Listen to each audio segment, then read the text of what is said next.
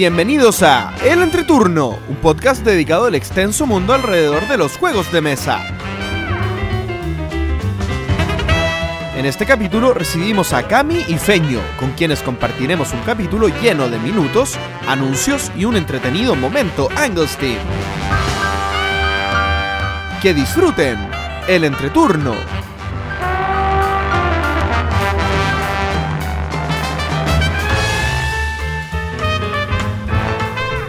Hola, ¿qué tal amigos? Mi nombre es JP Y yo soy Gloria. y estamos comenzando el capítulo número 69 de El Entreturno. Estamos grabando el miércoles 26 de junio, el capítulo que saldrá el martes 2 de julio. Santa Gloria.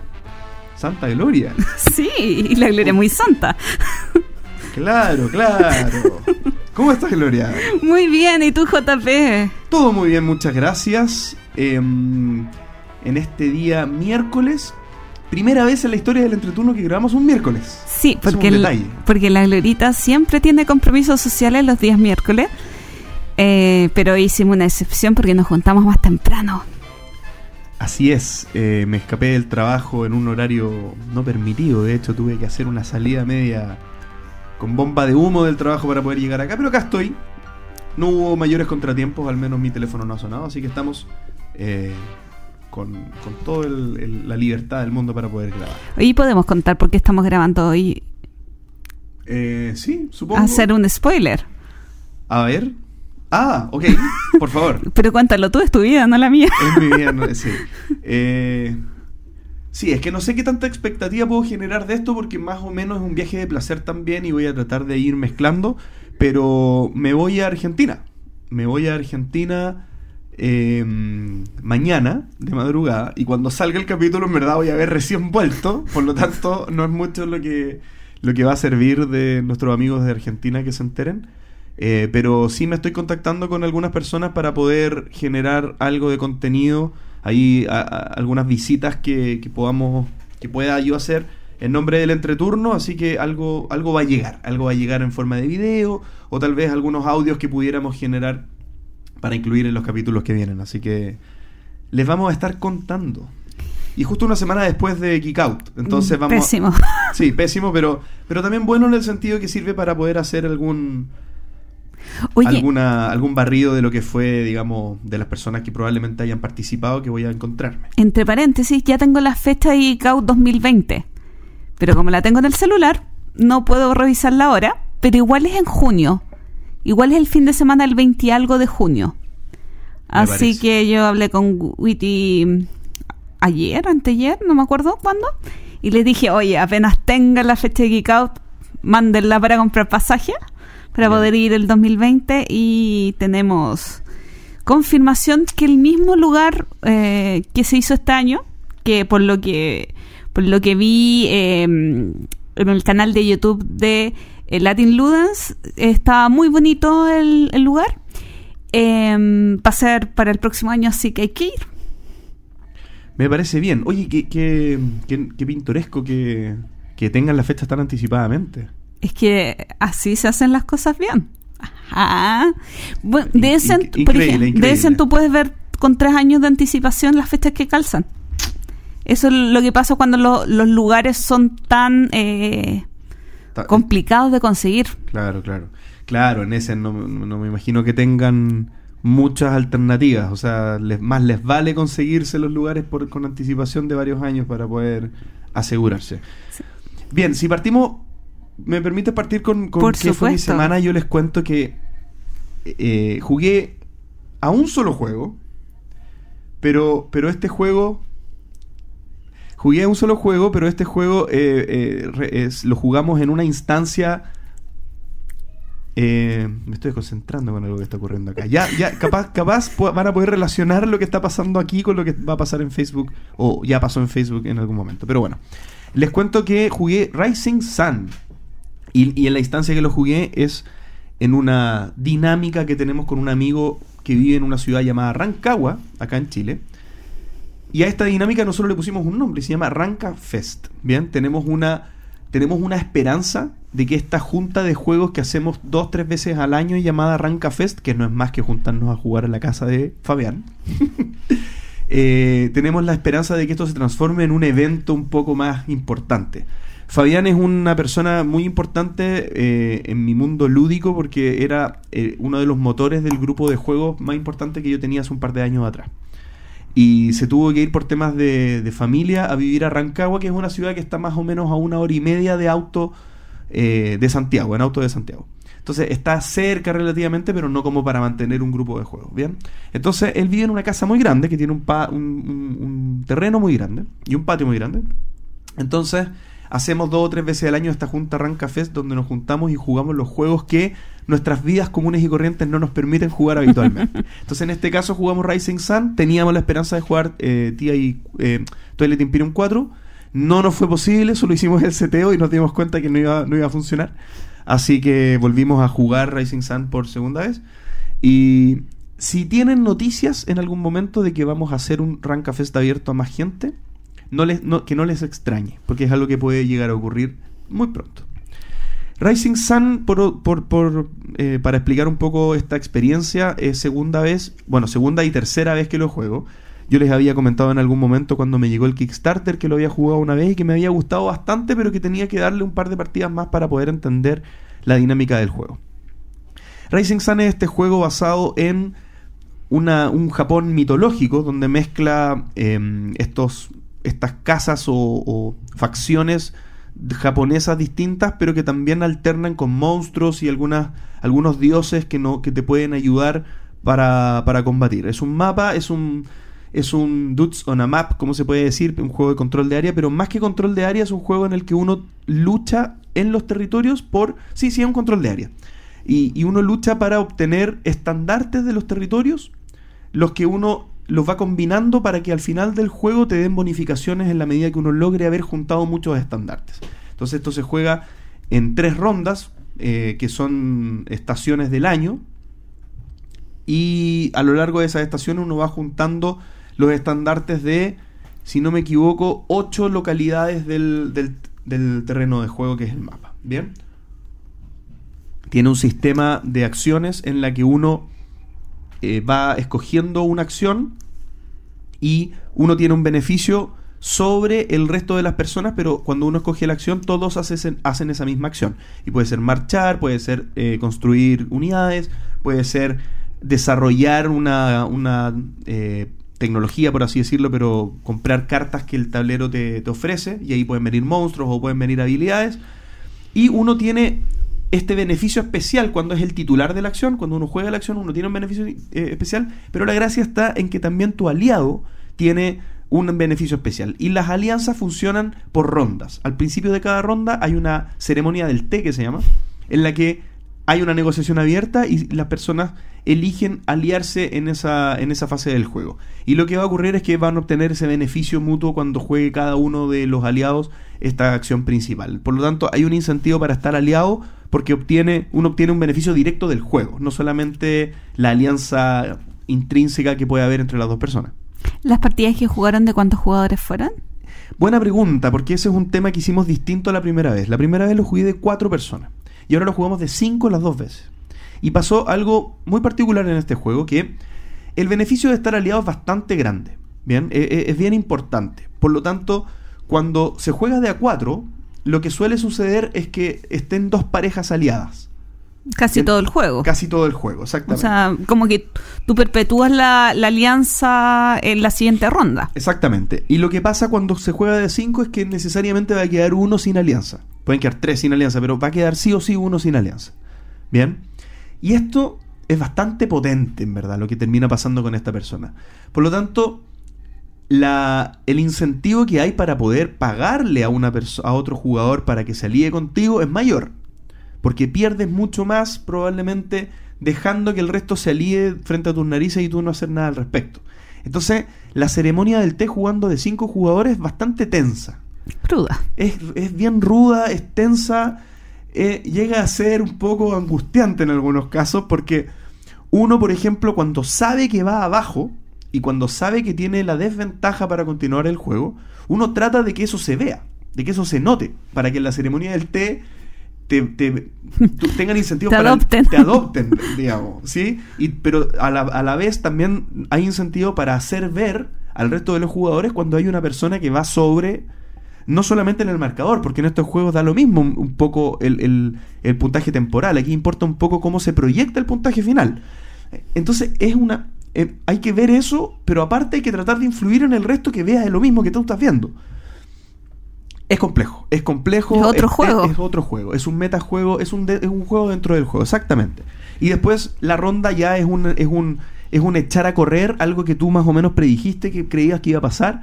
Y, y eso también diverge en muchas otras cosas, porque el juego ahí es bien rudo también. Hay, hay, hay No es un juego para Gloria. no es un juego para Gloria. Gloria, por favor, mantenerte alejada de este juego absolutamente, porque creo que es el, anti el, el juego anti-Gloria.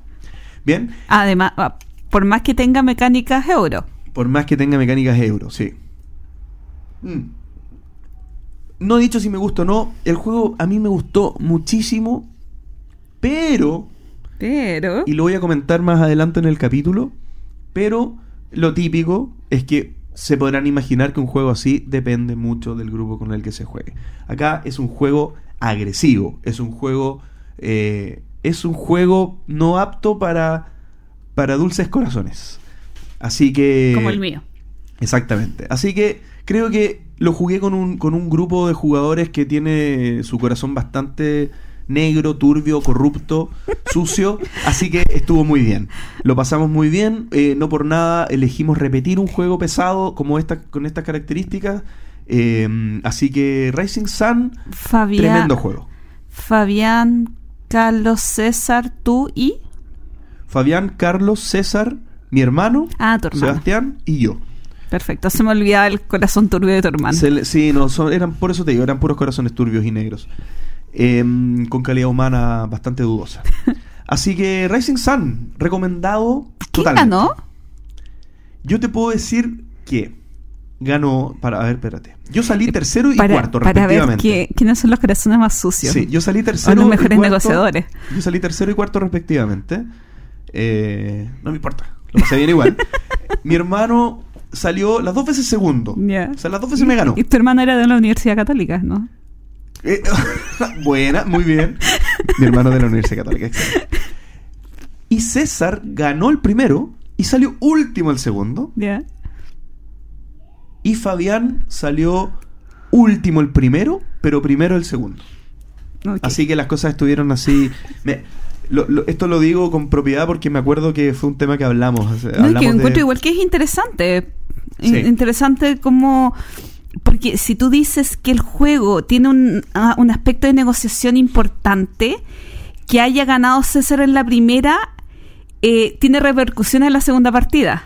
Sí, eh, es correcto. Y Hay que un- Fabián haya perdido en la primera tiene repercusiones en, en, en, en utilizar una estrategia distinta, en, en presentarse de otra manera en la siguiente partida. Tienes toda la razón y es uno de los temas que, que quiero tocar a continuar eh, después más adelante en el capítulo. Pero sí, en efecto, hay un, hay un metajuego que no sé si es metajuego, pero hay una herencia que estos, este tipo de juegos deja para el juego siguiente porque el que salió último es menos amenaza. Entonces uno, uno es más flexible, lo ataca menos, lo, lo- no, te, no, no tienes problema para ayudarlo en una alianza y va y termina ganando. Y el primero termina perdiendo. Sí. Oye, con respecto a. Hoy se me olvidó cómo se llama. Blue Ray. No. Black Rage. Black Rage. Eh, similitudes, diferencias. Que, como se dice que son mu- muy similares a grosso modo. Yo creo que. Yo, yo, a ver.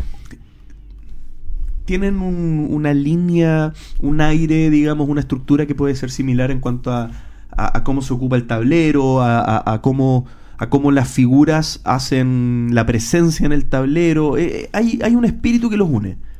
Pero esto de la negociación lo transforma en un juego completamente diferente. Completamente diferente. O sea, el motor de Rising Sun es la negociación. Es un juego de negociación que está apalancado en, palan- en, eh, eh, apalancado en mecánicas. mecánicas que son entretenidas. La- el, el tema de la acción, que tampoco está en Blood Rage, eh, el tema de esta acción que uno le da un beneficio a tu aliado, pero a ti también, eh, es una mecánica entretenida. No es tan innovadora porque uno lo podría desprender que es parecido como un Puerto Rico con alianza, ¿cierto? Como el- elección de los roles o elección de la acción con beneficio adicional para el que lo elige. Pero Pero no es el. no- cuando tú juegas No es Rising el Sun, corazón. No es el corazón, exactamente. Lo que te deja es algo que no tiene Blood Rage. Y Blood Rage, por otro lado, tiene el tema del drafting. Que es, para mí, tal vez otra persona no te dirá lo mismo, pero para mí Blood Rage, el drafting es muy importante. Porque uno, uno en el fondo, en el despliegue del juego, uno. eh, bueno, aquí voy con el drafting. Es, este- esta, esta mecánica de Seven Wonders, ¿cierto? Que uno se va dejando cartas y le pasa el resto al, al de al lado y se va dejando las que el del otro lado te va dejando a ti, ¿cierto? Sí. Eso es draft. Ok. Entonces, en Blood Rage todas las rondas son con draft, ¿cierto? Eso tú lo sabes. Sí. Bueno, eh, si no lo sabes, te lo cuento. o sea, jugué una vez. Perfecto, Mm. es con draft. Entonces, al final, cuando tú haces el draft, tú lo haces. Es, esa, esa, esa parte del juego define cómo se va a desplegar en la ronda completa. Claro, después. todas las estrategias que quieres utilizar en el tablero van a depender de las cartas que ya has elegido antes. Y no, es, y no es una casualidad. El draft tú lo armas con la estrategia que trajiste de la ronda anterior, o si es la primera ronda con la que quieres emplear, y con la que no quieres que tenga el jugador de tu izquierda. Entonces, el juego está ahí. Y después uno ejecuta el plan. Claro. Uno ejecuta y se puede, y puede variar un poco respecto de lo que uno pensó, pero el draft es el corazón. En Rising Sun, la negociación es el corazón y son dos mecánicas muy distintas. Así que yo no los encuentro parecidos en ese sentido. Perfecto. Mis. ¿y ¿Qué decir de esta última semana? Además de repetir que he jugado mucho, eh, quiero dar una estadística. ¿Se acuerdan que yo el año pasado hice un reto de jugar 365 juegos distintos? Bueno, al día de hoy estamos en el día 176 del año. ¿Y saben cuántos juegos distintos llevo jugados? Uy. No me aventuro. A ver. eh, Día 176. 175 juegos No. distintos sin esforzarme y hoy juego de nuevo. O sea que hoy lo hoy pasas el, el del año pasado. Sí, Eh, es muy curioso porque Ahora el de este año es distinto. no, oh, el de este año son mil. eh, en este este año ya, ya sé que no lo voy a cumplir. Tenía dos desafíos que quería hacer y ninguno de los dos los voy a cumplir. No, ya era hacer mil partidas y voy muy por debajo, pero muy inalcanzablemente por debajo. Así que no importa. Ya, de los juegos que jugué esta última semana, quiero contarles un par. El primero jugué Wild que es este nominado al Jahres, eh, que es muy similar al Insider. Y la verdad es que si bien es muy, pero muy dependiente de la aplicación, y que la aplicación ya tiene palabras en español eh, incorporadas porque tiene bases de datos y que tú puedes descargar, eh, es bastante sí, es súper dependiente de la aplicación, pero funciona muy bien. Porque la aplicación es el narrador, como hombre lobo, que te va diciendo quién abre los ojos, cuándo abre los ojos, quién selecciona la palabra, que te da- va midiendo los tiempos, inclusive los tiempos para la negociación. O sea, no negociación, sino eh, determinar a quién, quién es el culpable en esta ronda. Así que entretenido, jueguito, muy parte, lo jugamos al máximo de jugadores, eh, funcionó muy bien. Ahora, dos juegos que son em, similares en, en temas de, de espíritu. Em, jugué la primera misión de Crónicas del Crimen, juego que JP me prestó y que no le devolví hoy, eh, porque la verdad es que tengo que volverlo a jugar. No me gustó para nada. Lo jugué con César y la verdad es que... ¿Con César? Sí, ¿Con mi César? con nuestro César. Ok, ok. Eh, lo ¿Quién que fue el que dijo eso? Pablo Céspedes. Sí, creo que sí. ¿Mi César? Nuestro César. Lo que pasa es que después de grabar el capítulo pasado, eh, es que grabamos un domingo, el lunes fue César a la casa y lo jugamos una partida. Y la verdad es que es demasiada aplicación. Demasiado... em, es complicado el juego en sentirlo como juego. Sentir que... No, no sé. Me, me chocó mucho. Y creo que tengo que darle un tiempo, dedicarle, eh, sacar el juego de la aplicación. ¿A qué me refiero? Darme más tiempo entre pista y pista, poder eh, interactuar con los otros jugadores de la mesa, compartir la información. eh, Sí, bueno, para, para dar un poco de Sí. contexto al que no entienda el juego de qué se trata, es un juego de resolver un crimen, Mm, ¿cierto? sí. Entonces es un juego cooperativo en el que uno tiene ciertas habilidades y va haciendo peritajes, va preguntándole a los testigos y va, hablando, va viajando a distintas locaciones. Y todo esto uno lo hace mediante el uso de una aplicación. Y es una aplicación de un celular. Entonces uno con el celular tiene una, un escáner de código de barra. Y cuando uno quiere viajar a un lugar, hay una tarjetita de ese lugar, entonces uno escanea ese lugar y es como que estás viajando para allá. Sí. Y la aplicación te sitúa como que, como que llegaste a ese lugar. Y, Claro. y eso hace que pase el tiempo y, y- y- van... Y si hay una persona, tú a esa persona le puedes preguntar sobre un objeto en ese lugar y después le puedes preguntar sobre otro objeto. Entonces, to- todo, todo es escanear códigos. Exactamente. Entonces, claro, yo... es yo- demasiado eh, em, descarga, o sea, leer La código. dependencia. Sí. A mí me pasó con ese juego, Gloria, que, que había el celular que estábamos ocupando, la persona dueña de ese celular lo estaba necesitando como celular. Ya. Entonces yo me acuerdo que hubo incomodidad de depender de que el celular estuviera disponible para... Ah, voy a ver esto. Ah, pero es que tiene el celular en la mano y estaba viendo otra cosa que no era Claro. del juego. Entonces no sé si echar, en, en mi caso, no sé si echarle la culpa al juego. Sí. Sí, sí me habría pasado que dejarlo como herramienta del juego al medio de la mesa y que cualquiera lo pueda usar. Sí. Igual eh, yo quería tratar estos, este juego y el siguiente muy por encima. ¿Sabes por qué? Porque, bueno, el siguiente es Escape Tale, eh, El Despertar. Eh, ¿Cuál es ese? El que trajo Fractal. Un, s- da- un seg- es que- ah, ya sí. sé cuál. El de la cama, el de la Sí, niñita. el de la niñita en la cama. ¿Y por qué? Porque Detective me llegó la semana pasada. Entonces quiero poder jugar Detective eh, porque en cierto modo tienen algunas similitudes. eh, o sea, son como primos.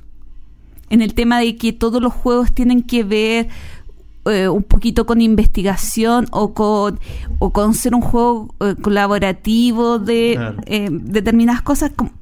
no son pare o sea, no son em, no son parecidos, pero tienen alguna fibra que Tienen los meten como en una, misma categoría general. parentesco. Entonces, por eso los quiero como tratar por encima para poderlos profundizar en otro capítulo. Detective yo pretendo jugarlo este fin de semana. Uh, muy bien. Ya tengo mi grupito. Muy y bien. eh, Escape Tale es un juego eh, duro. Ah, eh, Eh, a ver, el- la caja dice de 180 a 360 minutos. ok. Y nosotros no sé si nos demoramos 5 horas y media o 6.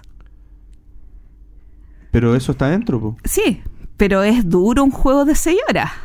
Pero eso es, eso es. O sea, no Eh, hay nada más que eso. ¿Qué sucede? Eh, claro, el juego es una aventura y esta aventura eh, tiene distintos finales y distintos lugares donde tú te puedes ir.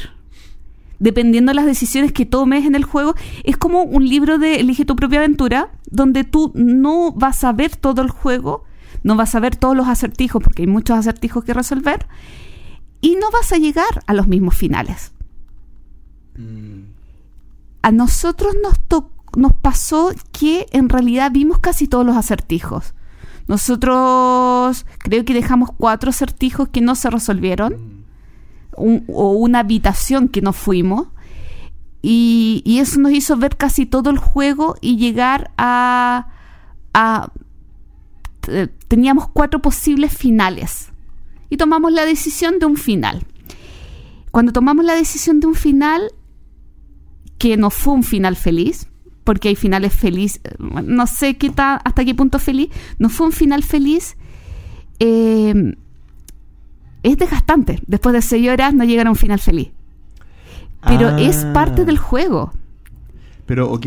Y, ok. y a mí, ¿sabes qué me recordó? Porque era- es difícil eh, poder conversar de esto. A mí me recordó Juego de Tronos. Aquí voy yo, nueve años viendo una serie que te encanta, pero que sabes que no va a tener un final feliz y que no tiene un final feliz.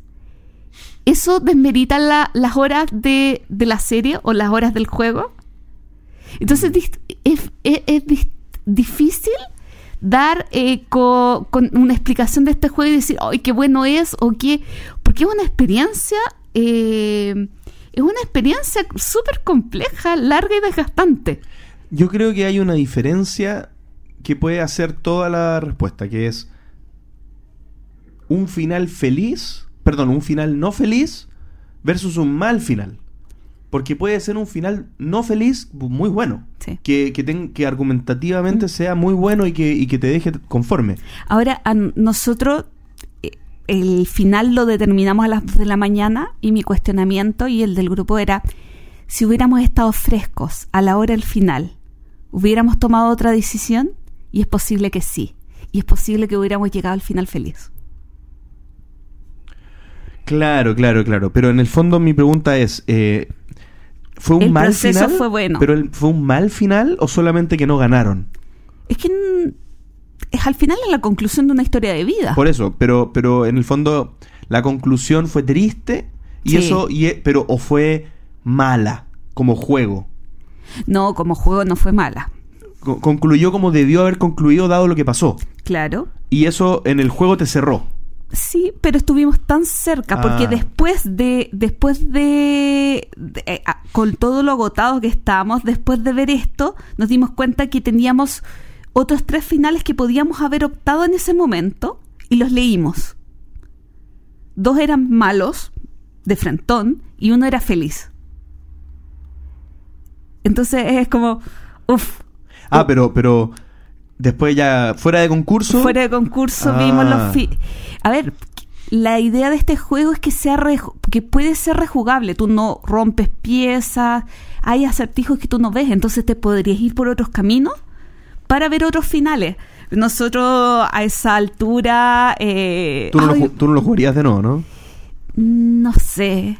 Eh, eh, eh, es que a mí, con las horas que invertimos, no sé, y con, y con todo lo que vimos, solamente nos quedó una habitación sin visitar. Entonces no sé si pod- podríamos eh, sentir esa misma sensación. Sí, yo, yo, Para yo- gente que para gente que jugó menos horas, porque se supone que puede jugar una hora veinte, Ujú. eh, le, encuentro todo el sentido. Pero para nosotros que exploramos casi todo el, el- el juego, nos quedó muy, muy, muy poco de juego por explorar, no, no le veo tanto sentido. Pero recomendado una experiencia que quizás yo intentaría hacerla si, le si hubiera una segunda parte a las 11 de la mañana, eh, con un descanso, pero nunca más a las 7 de la tarde comenzar. Eso es eh, Escape Tales. Scale Tales, el despertar. Anuncios. Pero el primer anuncio de esta noche, día, mañana, lo tiene nuestro amigo JP. Así es, Gloria, gracias por el pase. bueno, el primer anuncio es comentarles que han llegado invitados a nuestro capítulo 69 del Entreturno. Invitados, para mí es parte de la casa. Parte de la casa, parte de la casa. Solamente anunciaron que venían y se les abrieron las puertas Yo. de su segundo hogar, el entreturno. Eh, estoy hablando de los directores del estudio de diseño Sobremesa y también autores del juego Corruptia, el cual fuera ganador del premio Mouse al juego del año del, del, 2000 del, del 2018. Me refiero a Camila Muñoz y Fernando Casals. Bienvenidos, chicos. Hola, ¿qué tal amigos? Mi nombre es Feño. Y yo soy Cami. Y yo soy Pacho. Ah, no, perdón, perdón. No, no, La todavía no. La costumbre, la costumbre. Bueno, chicos, bienvenidos. Es- Muchas es- gracias. Es un gusto tenerlos de vuelta por segunda vez. Segunda Ah, vez. segunda vez, ¿cierto? Sí. Em, y puedes continuar con los otros anuncios. Más anuncios, más anuncios, por favor. Por favor, vamos con el segundo anuncio. Bueno, eh, queríamos partir, este anuncio va a ser muy chistoso, contándole los ganadores del, pre- eh, del concurso que tuvimos de tres mentiras y una verdad, porque por fin tenemos al ganador. ¿Se acuerdan que eh, habíamos hecho un sorteo para eh, un sorteo entre personas y después habían quedado cinco personas que habían quedado en el primerísimo primer lugar? Y después hubo un primer descarte donde un tal Feño Casals Quedó descartadísimo. le roba algunas preguntas igual que lo hizo el CC y se llevaron sus cartas de éxito. Bueno, en realidad solamente el feño, porque todavía no se la envió Luis. Uh, qué feo. No, Sí. yo las mías ya las tengo, te- todavía están por estrenarse, pero las tengo. A la gran final habían que llegado Fernando Palomera, Pablo Paso y Enrique Castillo. Y el ganador es, anuncio oficial, Fernando. Palomera. Así que él se va a llevar el juego Ramen que nos cedió edi- Ediciones Primigenio y que está firmado por Israel Tate. Eh, así que pronto sabrán noticias de nosotros por eso. Y los otros dos también. Llevan un año participando en, el, en este concurso, así ¿Qué, que... qué se llevan? Se llevan cartitas de Dixie. Ah, claro. Sí, Buen premio, buen premio. Sí, que nos regalaron nuestros amigos SkyTip. Ya, continuamos eh, con el último eh, anuncio de concurso que eh, todavía está disponible. El concurso para ganarse un citosis. Y eso va a ser hasta una fecha que ahora voy a decir. Y ahora voy a decidir porque no la anoté. Ya, 10 de julio. Hasta el 10 de julio. Pero la fecha, no la calle. Ah, perdón, disculpa. Hasta el 10 de julio pueden rellenar el formulario que está disponible en todas nuestras redes sociales. Y lo tienen que llevar a un buzón que va a estar en la calle. No. En la calle 10 de julio. Guamachuco. Seriedad, por favor, seriedad. Seriedad, Se Ya, chacría esto. ¿Cierto? Bueno, dentro de otras noticias y anuncios, quiero comentarles que eh, nuestros amigos de Buro de Juegos tienen un anuncio súper importante que quiero compartir con ustedes. Y que es que a partir de julio abrieron una nueva empresa. En conjunto con la gente de Redbox, que es A una... partir de...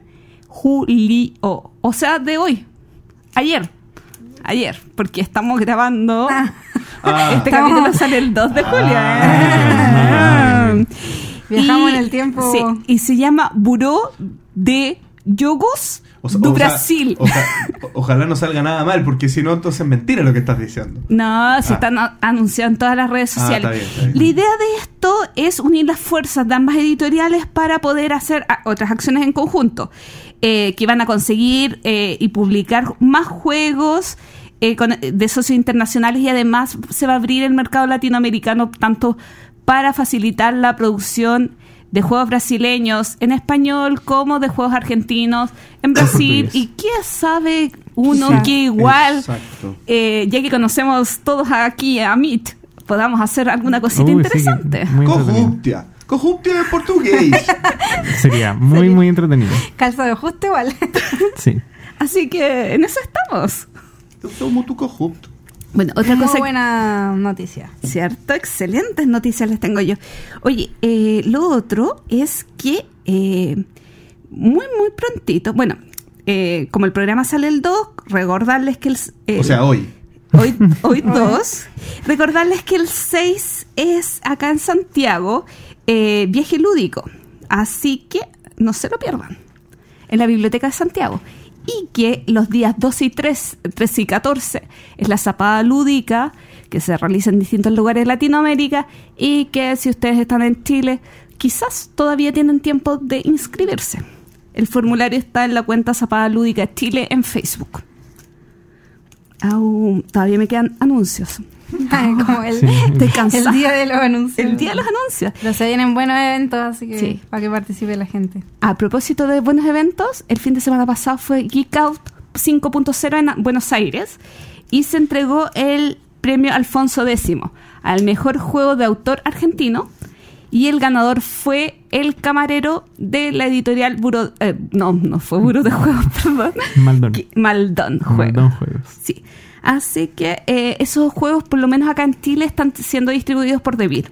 Así que tenemos acceso. Y a propósito de ganadores, se salieron los ganadores al Kinder Spiel des Jahres. Ah, ¿verdad que eso lo anuncian primero? Sí. Y el ganador del Kinder Spiel des Jahres es El Valle de los Vikingos. Publicado en español por... A- o- y en alemán y en todos los idiomas del universo universal por ABBA. Así que un juego de vikingos para niñitos. ¿Y Viva está los aquí, vikingos. está aquí en Chile? No lo he visto, así que yo creo que no. Así que cuando... Ah, Pero podría llegar. yo no lo he visto, esto es imposible. Hoy es- soy un nacido a tiendas. Muy bien, muy bien. Bueno, la, eh, penúltima cosa que le quería comentar, déjenme ingresar al correo electrónico, es que, y quizá la más polémica, es que me llegó un correo electrónico avisando que eh, hay un lanzamiento de un juego que se llama Mala Leche con Plátano. Eh, Mala Leche es un juego basado en cartas Contra contra, la la humanidad que supuestamente ahora está autorizado por, eh, por la editorial que lo hizo y que no ha estado a falta de polémicas y lo tratamos algún día en algún capítulo porque eh, era una copia un poquito eh, pe- cortar pegar así que ahora viene esta expansión que es auto eh, Flagelante. Autocontenida, perdón, autocontenida. por favor. Y lo, y lo curioso eh, de esto es que hay un lanzamiento. Y el lanzamiento, yo me cuestioné el tema del lanzamiento y dije, ¿y si voy total igual? Por más que esté en desacuerdo con, con la forma que se ha hecho el juego y todo esto, es de pago. Es- hay que pagar para hay asistir. que pagar para... y lo- quería comentarlo porque como me llegó esto, hay que pagar... ¿Cuánto, eh, cuánto es el- la, la módica suma? 6.990 pesos Por la- asistir. La, parte sencilla, Que estamos hablando que eso es aproximadamente 10 dólares. claro. Y lo otro, la otra opción, eh, bueno, que esa parte se llama, esa se llama la rata. Esa es la versión rata. Y está la Super Bacán Fans 4X, que tiene un valor de eh, 24.990 pesos. Ya. ¿Incluye el juego? Que incluye el juego, sí. Espera, no, Pero no, no. La de 6.990 No, incluye. la de 24.990 incluye el juego. ¿Y qué más? Eh, bueno, incluye cerveza, bueno, eh, eh, la la- una cerveza, comida para roer y un show. Y jugar con gente desconocida. Ok, o sea, un lanzamiento. Y el uso Sí. del baño está incluido. Claro, y la- Confort, pero la- confort Quizás se cobra 24.000. aparte. sí, y la Super Bacán Fans 4X Claro. incluye una cerveza Maú eh, en botella, comida para picar y compartir con los fans, show de humor negro de mala leche y jugar eh, con la compañía de los me- eh, mayores fans de mala leche y un ejemplar del juego. Curioso. Eh, Curioso, sí, curioso. no, llama la atención contrastando con otros lanzamientos y otros eventos, como que este destaca. No sé si de forma positiva, pero destaca. Es que igual me parece que cobrar por un lanzamiento es algo extraño. No, no sé cuáles serán las razones, pero al final la idea es no, o sea, que la gente vaya. O sea, la, raz- la razón es una, plata. O sea, ya, pero tiene que- quizás hay otra razón. No, no, ten- no tenemos Bueno, toda sí, la historia, podría pero ser, Es que tú podrías decir el lanzamiento en una, en una condición normal es para poder generar flujo, para poder darte a conocer, y entonces ahí cobrar es una muy mala idea. Pero en este caso ellos me imagino que tienen un convencimiento de que el flujo ya lo tienen. Claro. De que aparte que es una expansión de un juego que fue tremendamente y, y- y lastimosamente muy popular. Y entonces eh, me imagino que la expansión va a capturar, va, va a volver a la misma gente que ya tiene el, el tema en, en boca, digamos. Ahora, por ejemplo, en el caso del lanzamiento de Citosis, que se hizo eh, en Pacto, eh, fue gratuito. es- sí, pero con cierto eh, concepto. Al ser un espacio de un bar, eh, tenías que consumir. Claro. Ah, bueno, claro. No te cobran entrada, pero sí el saber que tienes que consumir. es, es otra forma de conseguir un espacio eh, que es comercial de una manera quizás menos impactante que lo que a mí me causa este ruido de verlo. Claro, o sea, igual me imagino, me imagino que eh, este cobro el, será para costear eh, Claro. el, El uso mismo- del lugar, la comida, la cerveza. No creo que sea Que igual solo no por. es barato, porque bueno, o sea, nosotros cuando hicimos el evento de lanzamiento de Corrupta, igual, claro. Claro, hubo que pagar hubo- todas esas cosas. claro.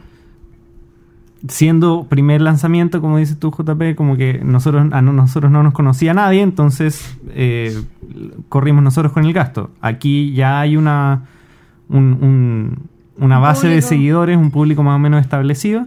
Entonces, claro, quizás se puede intentar paliar ese costo con eh, cobrando una entrada.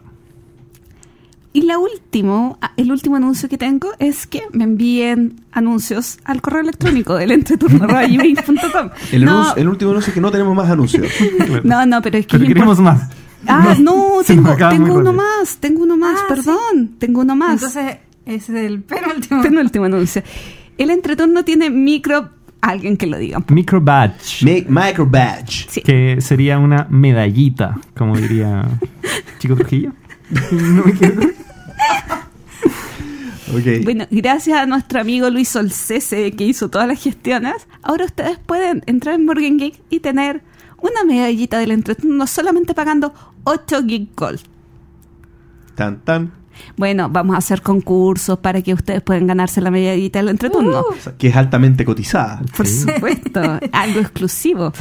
Eh, y bueno, y, y el último anuncio es que nos manden anuncios, no, pero si tienen, especialmente la gente como de fuera de Chile, si tiene eh, eventos o tienen algún juego que va a ser lanzamiento, información como que pueda ser importante, que en realidad esta sección eh, ha tratado de reemplazar un poquito a la de noticias, pero haciendo cosas un poco más breves, Sí. eh, nos envíen la información. Sí, sí, sí. Porque no nos gustaba la sección de Pancho. No, sí nos, sí nos gustaba, pero Ah. la verdad es que demanda harto trabajo.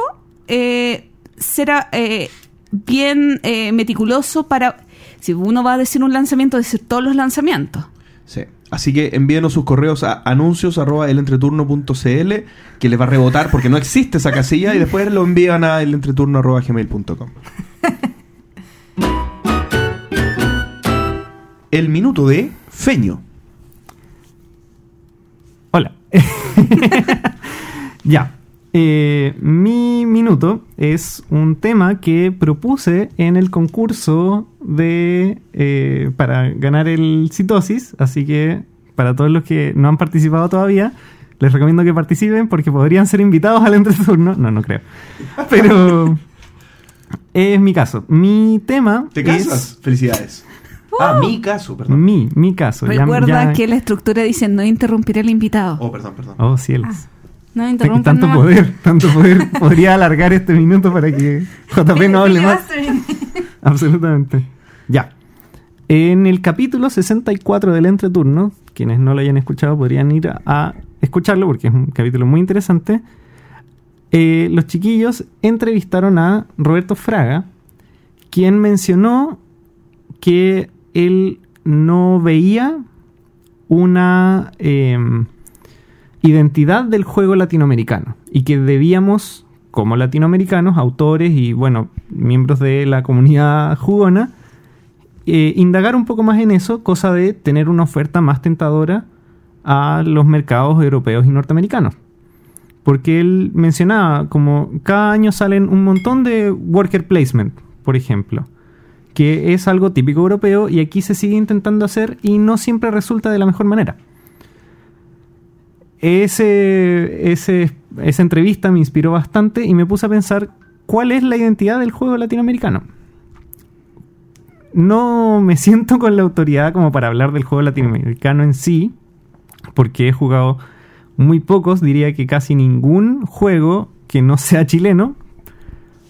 Por lo tanto, eh, me voy a remitir solamente a el concepto del juego chileno. Y creo que la identidad del juego chileno está en la interacción. Interacción directa y interacción eh, como metajuego. Como eso, esas eh, conversaciones y jugadas que pasan no gracias a las mecánicas, sino que a las conversaciones que se generan a través del juego. Hay, tengo aquí una lista de ejemplos de, de juegos que los separé en tres categorías. Primero, juegos que en Chile se venden mucho. Los juegos más exitosos, que no son juegos chilenos, eh, en Chile son, eh, yo creo que todos estaremos de acuerdo en que Catán es uno de los juegos más populares. Dixit, Código Secreto. Mala Leche, eh, lo incluyo en esta categoría porque es el juego Cards Against Humanity, Cartas contra la Humanidad. Son juegos, los cuatro juegos donde hay mucha interacción y son los juegos más populares en Chile. Son los juegos que más se venden. Casos de juegos de autoría chilena que también cumplen esta ca- categoría.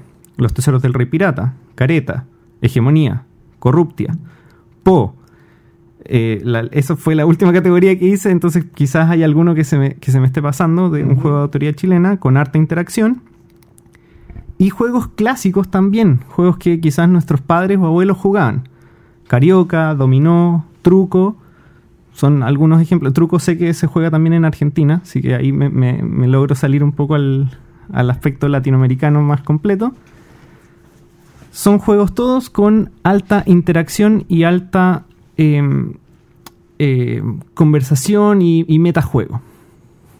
¿Qué opinan ustedes? ¿Creen que estoy un poco... Pero tu planteamiento, perdón, para ver si lo entiendo bien. Tu planteamiento es que sí habría una identidad, al menos de- de- desde lo local, digamos. en Exactamente, yo creo que existe la identidad del juego chileno y se, y, y s- se, ba- muestra. se basa en esto y se muestra en juegos que se han jugado en Chile durante su historia. eh, los juegos importados más exitosos cumplen con esta categoría y los juegos generados en Chile, también los más exitosos, también caben dentro de esto.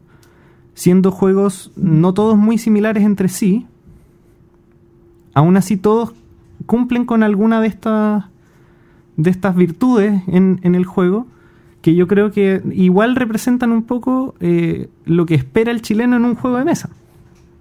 Sí, es curioso porque cuando Feño me contó su teoría, yo me puse a analizar que los juegos que se han producido en Chile son muy distintos entre sí, pero sí es verdad que comparten este hilo de que eh, no es solamente la mecánica del juego, sino son las relaciones que se forman con los integrantes de la mesa, eh, de discusión, de del molestar, de, de, de que hay interacción entre los participantes. Y no es un, un tema más eh, pasivo de yo estoy sentado y como me gusta a mí, hago, hago mi metro cuadrado, relleno mis cositas y nadie me molesta. Claro, el clásico solitario multijugador, multijugador. claro. Que en los juegos que se han producido acá en Chile hasta el momento tienden mucho más a ser juegos eh, doblemente sociales. Y que no necesariamente, creo yo, que eh, tienen que ver con eh, que sea una categoría party o no, sino que eh, aún así, no sé, eh, por ejemplo, Los Tesoros del Rey Pirata, que no es un juego party, sí, igual tiene esa interacción y, que genera como mucho más allá de la mecánica del juego en sí mismo. Sí, están también los party que no mencionaste, por ejemplo, dictadores, o hay algunos ahora que estamos, hay varios prototipos que de, de, los- de muchos autores nuevos que también tienen eso de interacción, como y en distintas mecánicas, en juegos de deck building, en juegos de colocación de trabajadores. Pero claro, que incorporan el, el tema de, de la interacción más, más quizás social o... eh, cu- cuesta definirlo en realidad, pero, pero voy como que a eso, a eso apunta, es esa, esas conversaciones que se generan más allá del juego. En, Oye, atácalo a él y no me ataques a mí. Siendo que el jugador podría estar jugando totalmente independiente, se generan conversaciones, se generan interacciones. Eh, Granjeros es otro juego que también no, eh, no había mencionado, en el cual se pueden formar alianzas, se puede eh, colaborar. Hay, si bien es un juego competitivo en su base, eh, igual hay un recurso común que todos tienen que velar por él. Entonces, si hay alguien que empieza a, eh, a consumirlo mucho, los otros tienen que eh, reaccionar. Es un juego que básicamente no son juegos que uno puede jugar eh, callado, 100% callado. Mi opinión es que hay un tema de volumen que es importante cuando uno cuando uno quiere definir un- una corriente como lo, como lo mencionó Fraga. Me parece que em, el estilo europeo es lo que es porque es eh, tiene un, un volumen tremendo. Entonces uno puede decir que el 80% de los juegos europeos son de un estilo de interacción moderada, con alto nivel de estrategia y con una característica que también por ahí se dice que responde a que, por ejemplo, en Alemania eh, está todo este tema de los nazis, todo este tema de, de- de poder... Posguerra. a- de- claro, de, que en, claro, en posguerra uno trata de hacerle un poco el quite a las cosas de violencia un poco más directa, entonces los juegos de estrategia más euro responden a ese evitar la violencia en juegos y evitar la confrontación. Eso lo he escuchado varias veces, entonces eso tiene como una narrativa, tiene una narrativa en el estilo de, de- de- de Europa. Y por otro lado, está Estados Unidos o, o- o- o qué sé, Norteamérica. En general, digamos, bu- bueno, Estados Unidos más bien, que, que tiene una, una cultura un poco más agresiva y un poco más tosca y un poco más de, de menos, menos prolijidad, pero vamos con la maquinaria adelante, entonces la Meritrash hace mucho sentido, ¿cierto? Pero la industria en Latinoamérica eh, mira estas dos cosas, ¿cierto? Va mirando un poco las cosas que van pasando tanto en Europa como en, como en, como en Estados Unidos. Y hay muy poca opción de tener una nueva génesis de algo. O tal vez la hay, pero yo creo que no es el caso. O sea, en el fondo eh, eh, eh, estaría siendo con qué nos identificamos más como cultura latinoamericana y qué estamos adoptando desde el consumo primero, antes que desde la creación. Porque en el fondo entiendo el punto tuyo, pero probablemente estamos en una fase de madurez que hay ciertos juegos que es más obvio que empecemos a crear antes que otros. Porque, por ejemplo, para ser un Vital la Cerda, hay que ser Vital la Cerda. Y para ser Vital la Cerda hay que tener una profesión de tomo y lomo y ser muy estudioso. O sea, Vital la Cerda debe ser un tremendo est- eh, erudito de los juegos. No me imagino que ah, me- se levanta en la mañana y tengo una idea que la junto estas cositas y me sale un, un Kanban. No, no, me, no, no, se me, no se me ocurre que pueda ser así. Entonces también tiene un tema con madurez de industria, creo yo. Yo creo que es obvio que no hay una identidad latinoamericana un poco respondiendo a esta madurez. Es mi opinión. Pero, por ejemplo, la japonesa con los microjuegos.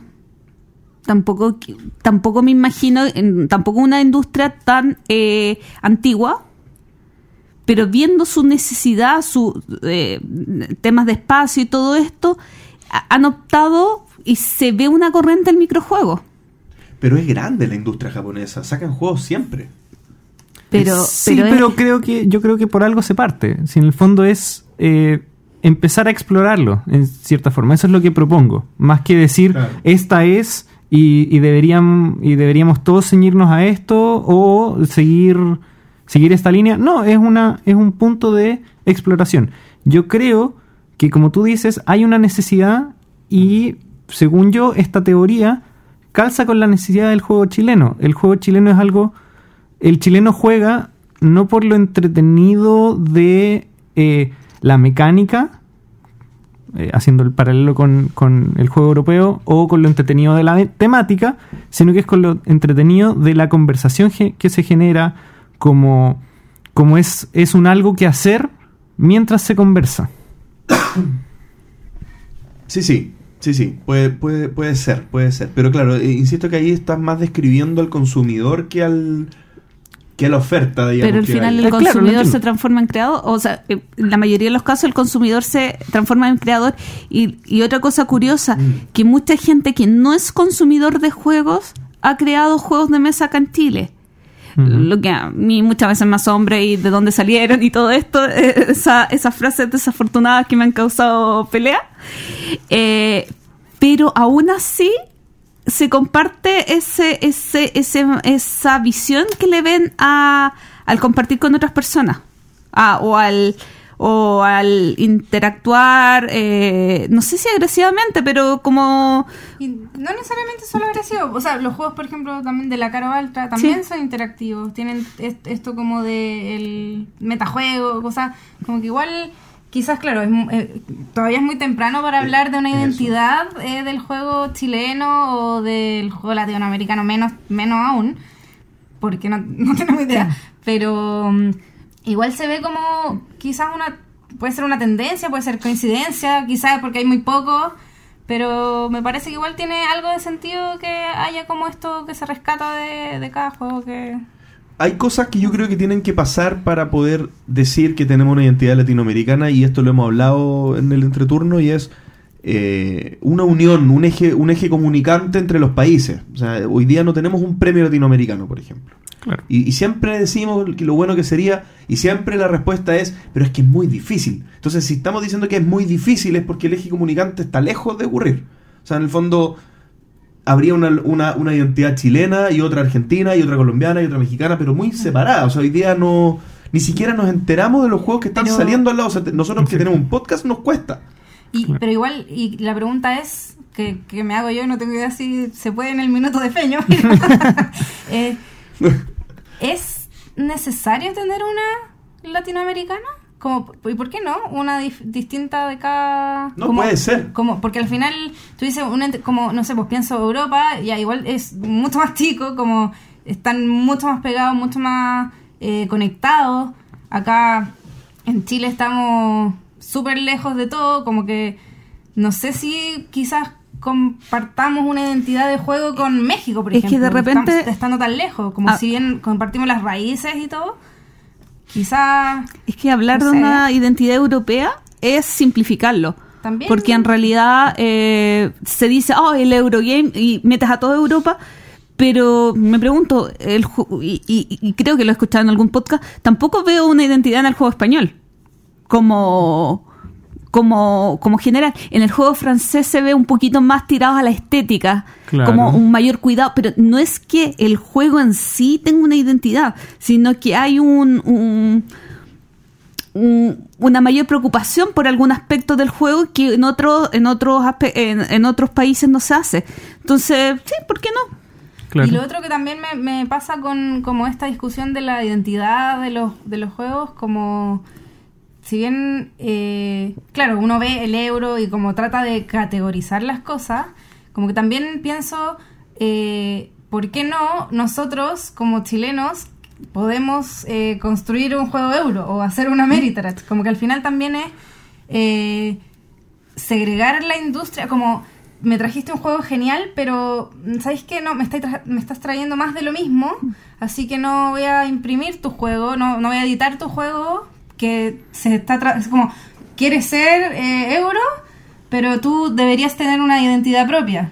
Y es como, o sea, también me parece absurdo porque ellos mismos también están produciendo más juegos de lo mismo. Entonces, como, ¿por qué no dar esa oportunidad?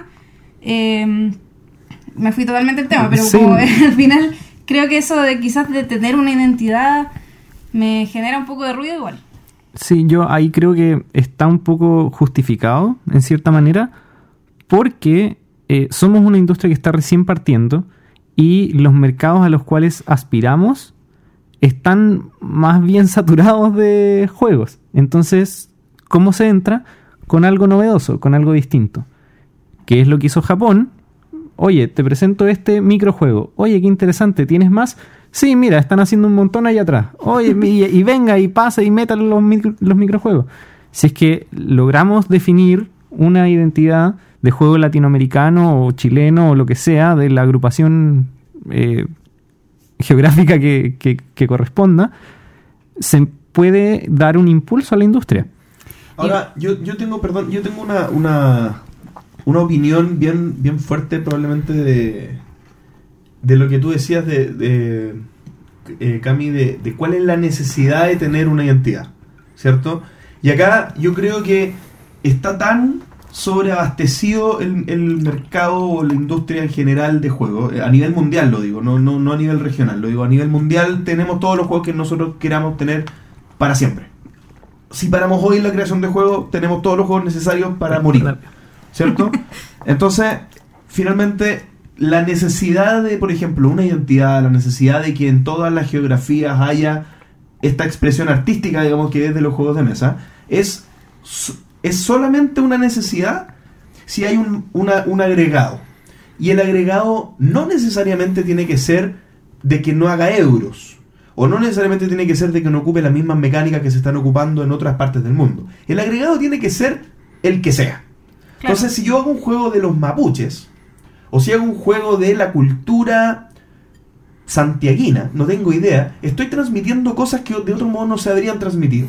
Y eso tiene un valor, eso tiene un valor. O sea, por ejemplo, las temáticas para mí sí son valor eh, en, en esta expresión artística que se va un poco materializando por geografía y que es difícil expresarla desde lejos, por ejemplo. Es como la pintura, es como la música. La música cambia por la geografía porque, porque se heredan cosas anteriores y tú vas incorporando ritmos que son propios de tu tierra, de tu lugar y, y de las cosas que tú ves. Claro, pero en ese sentido... eh, ah, disculpa. Nada adelante Se me olvida que hay que levantar la mano. Ah. Eh, en ese sentido, eh, está bien, pero como, como agrupar una identidad, como si, si cada uno quiere hacer un juego que identi- identitario, como está bien, pero agruparlo, como tener que agruparlo en una identidad me parece como extraño, como al final como tratar de, como, hola, este es el juego latinoamericano, como no, este es un juego que yo hice y tiene una identidad porque es una identidad, lo que tú dices, traigo un bagaje cultural que ya viene con, conmigo nomás, en el fondo, ¿no? No es porque yo esté tratando de copiar algo o de hacer algo que ya se está haciendo, ¿cachai? como que igual va a traer algo nuevo. Y si no lo es, eh, no es interesante, pero no porque traiga o no traiga identidad, no, no sé si... A mí me pasa algo con el tema que comentaba JP eh, de Valparaíso. Eh, un juego eh, hecho por un padre e hijo alemanes, creo que son alemanes, los Maltz, eh, y que tiene en las ilustraciones palmeras. Y pa- parece como que fuera Cuba. Sí, cualquier cosa más alejado de Valparaíso, que es una ciudad acá de Chile. Entonces, claro, puede venir un Eurogame, o sea, un creador de juegos Eurogame de Alemania sin conocer Valparaíso y hacer un juego de, de nuestra cultura y reflejar algo que no es lo que corresponde. Eso era, por un lado, lo que quería plantear y por otro lado, porque yo veo la necesidad de que quizás haya un eje eh, un- una identidad eh, por temas de eh, asociación y por temas de conseguir recursos. Eh, si Chile, si los creadores de juegos de mesa chilenos en general como que eh, optan por decir que hay cierta identidad del juego de mesa chileno, creo que podrían conseguir fondos del Estado como para eh, hacer algunas iniciativas de visi- visibilizar eh, est- esta industria. Lo mismo que si tuvieran, por ejemplo, un- nos vamos a otro extremo, un stand en Essen. ¿Cuál es, qué es lo que llamaría una persona a entrar, además de lo exótico de un juego de Chile, sino que, oh, no miren, y que se le pudiera plantear, no, es que en general estos juegos eh, tienen una interacción, o sea, como, si bien no agrupa todo, sí hacer algún, a- algo que pudiera eh, provocar un poquito más a la gente y, que por lo menos se queden un poquito en la retina, ah, juegos chilenos, interacción, o, no, son juegos que está, la mayoría está enfocado como en, en las cosas culturales, en la historia, en qué sé yo. Sí, yo una última cosa que quiero comentar es que también esta teoría que yo, que yo saco de que la identidad del juego chileno está en la interacción, más que es como, oye, necesita, nos surge de la necesidad de tener una identidad. Es algo que ocurrió, que está ocurriendo. Y yo simplemente con, con las cosas que han pasado lo, lo analizo y veo como este ya quizás no es una línea muy clara, puede ser más un- una brisa, tiene como un aire, tiene como un aire a que, a que esto podría ser una identidad, surge, es, es, es reactivo, no es que nos coordinamos todos los autores y dijimos ya, a la cuenta de tres vamos a hacer todos nuestros juegos con, no sé, cajas redondas, ya, y esa va a ser nuestra identidad. No, es algo que, que ya ocurrió y que es bien recibido por el público chileno, es bien, es bien interpretado y bien utilizado por muchos autores chilenos.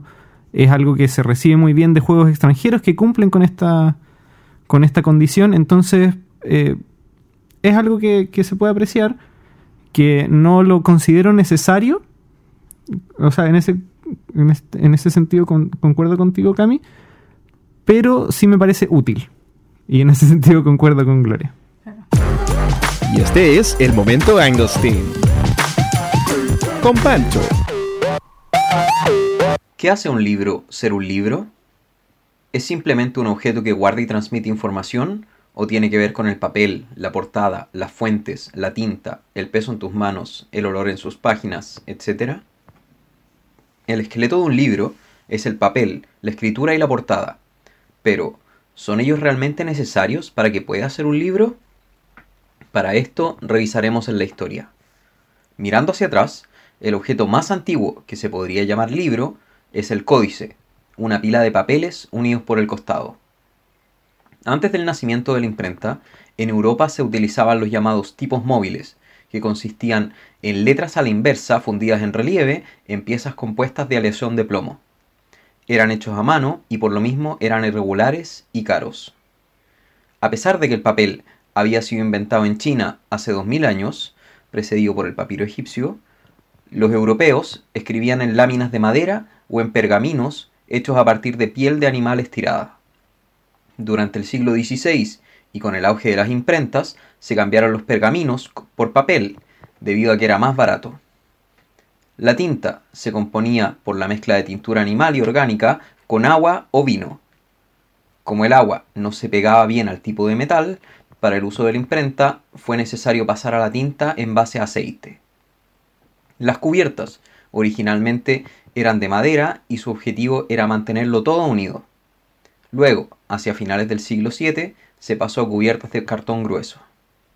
El lomo inicialmente era plano y permitía apoyar el libro fácilmente en una mesa, pero se dañaban con bastante rapidez por la tensión que mantenían, por lo que se decidió cambiar a lomos curvos. Inicialmente, las portadas eran hechas a pedido, pudiendo hacer que el valor del libro aumentara considerablemente dependiendo del artista. ¿Es sentir la textura o el olor del papel lo esencial en la experiencia de leer un libro? ¿O es que la magia vive solo en las palabras sin importar la presentación? Esta pregunta se ha vuelto muy recurrente en el mundo de la literatura, debido a la aparición de distintos métodos de lectura, como los ebooks o los audiolibros. El mundo de los juegos de mesa ha tenido una evolución similar durante los últimos años y se han generado debates interminables sobre qué es un juego de mesa y qué no. Algunos dicen que juegos como The Mind o Strike no son juegos de mesa y que obedecen más a una actividad debido al tipo de reglas que poseen. Otros dicen que los juegos que dependen de una aplicación no debieran ser considerados como juegos de mesa.